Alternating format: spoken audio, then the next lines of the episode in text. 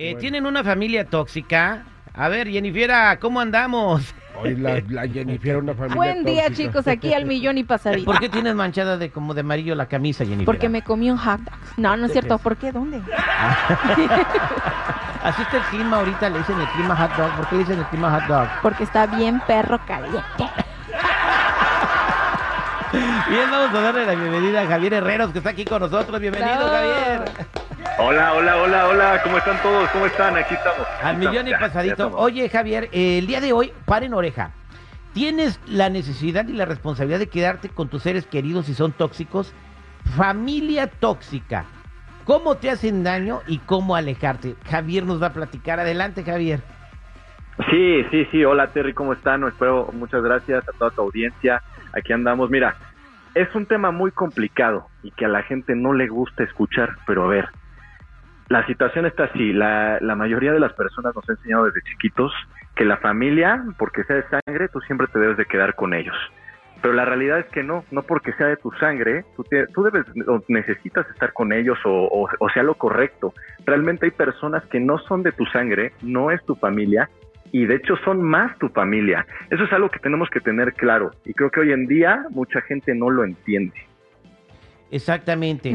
¿Cómo te alejas de ellos? Vamos a decir eh, que tienes una esposa que en vez de decirte, qué bueno que ya llegaste del trabajo. que sea un ¿cómo te dolorcito la fue?". esposa, no un dolorcito. Mira nada más qué horas de llegar son imbécil. Y tú piensas que voy a estar aquí como imbécil esperándote todo el día. Ya se enfrió tu comida. Si quieres, caliéndatela tú solo. Güey, Hay un No, montón- pero ¿sabes dónde sí está el problema? En cuando la familia tóxica es familias de sangre cercana, que es, por ejemplo, tu mamá, tu tía, Sí, exacto, la tu mamá. exacto, suegra, exacto. o sea, ya es segundo término, pero cuando es tu mamá, tu tía, tu hermano, ya es más cercano. Ahí Wow. cómo te alejas. Exactamente. Bueno, de la, de, la, de la esposa te puede divorciar, pero de la familia, ¿cómo, Javier? Pues mira, ahora sí que hay que tenerlos bien puestos los y la verdad para poder tomar esas decisiones, porque si no, mira, es muy difícil mantenerte en esa situación, pero como siempre lo dicen, los cambios son muy positivos y si tú, por ejemplo, un día tomas la decisión de apartarte, por eso siempre lo digo, el espacio que tú tomas de las personas es lo mejor que puedes hacer, es tu medicina, tomar tomar distancia de la gente. Yo creo que es eso algo fundamental, pero claro, tú también debes de tomar conciencia de decir, no, pues es que esa persona no me aporta, no me hace bien. Y hoy en día yo también me siento de la de la. Es la verdad. Entonces, pues, ¿por qué yo voy a estar con una persona que me haga sentir así? Hay que cuestionarnos varias cosas. Porque, a ver, luego hay personas, incluso varios amigos, profesores, personas ahí que son cercanas, pero no como tu familia, que te pueden ser más tu familia y con las que puedes pasar un mejor rato. ¿Están de acuerdo? Yo creo que es lo, es lo mejor. Eh, Exactamente, pero a ver, aquí te va el reto. Vamos a decir, que suponiendo que en tu casa tu mamá es la tóxica, porque hay Ponme lamentablemente... la difícil, ¿eh, Terry? eh, Ponme la difícil. Po- Exactamente, ah, porque por la educación que tuvieron o como los trataron en la infancia o lo que tú quieras, eh, los padres de familia muchas veces son súper tóxicos y en vez de bajarte, el- subirte la autoestima, te la bajan. Mira nada más que imbécil. Mira lo que hiciste otra vez. Otra vez rompiendo eso. Estás bien idiota. Y, o sea, todo el tiempo y toda la vida. Entonces, eso te está creando un daño en tu subconsciente, eh, te está bajando la autoestima y tienes que saber cómo divorciarte de tus papás. ¿Cómo le haces, Javier? Bueno, pues mira, también eh, yo creo que son cosas que te generan inseguridades desde pequeño y luego tú, es difícil que tú puedas sobrellevarlas cuando ya eres un poco más grande porque las tienes ahí, ¿no? Pero creo que esto es con tiempo, esto es como darte la oportunidad a ti de también un espacio, una salida extra, el convivir con personas que realmente te hagan bien, eh, ya sea en otro lado, que te hagan entender que pues sí puedes vivir una vida agradable sin, sin, sin necesidad de tener esas personas que te están fregando la vida. Porque, a ver, una mamá y un papá es algo muy complicado, es algo muy complicado en esos momentos.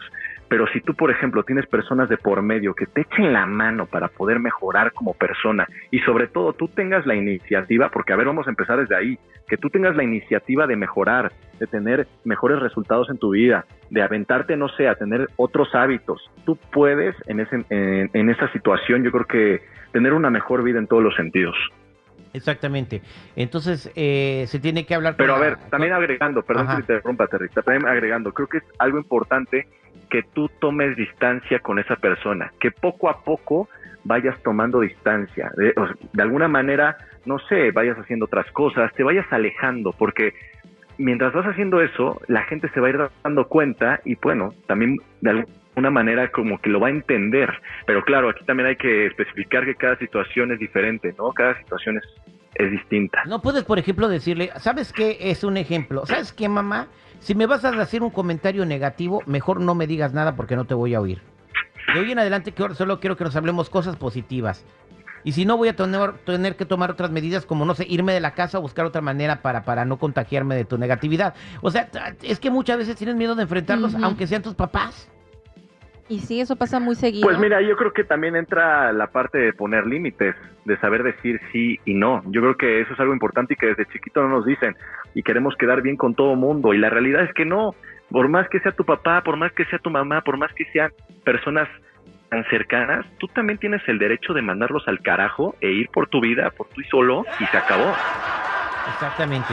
Entonces tienes que poner tus límites. Sea quien sea la persona que te está haciendo daño, si te hace sentir mal, no es una persona que tiene que estar alrededor de tu aunque entorno. sea de tu familia, porque luego caes en casos de que entras en una depresión muy grande y en igual de sentir ese apoyo de ellos, te sientes peor, entonces no, no es como que lo más conveniente, es mejor rodearse de personas que te hagan sentir mejor y no peor. Y como dice Javier, a veces tu familia puede estar fuera de tu casa.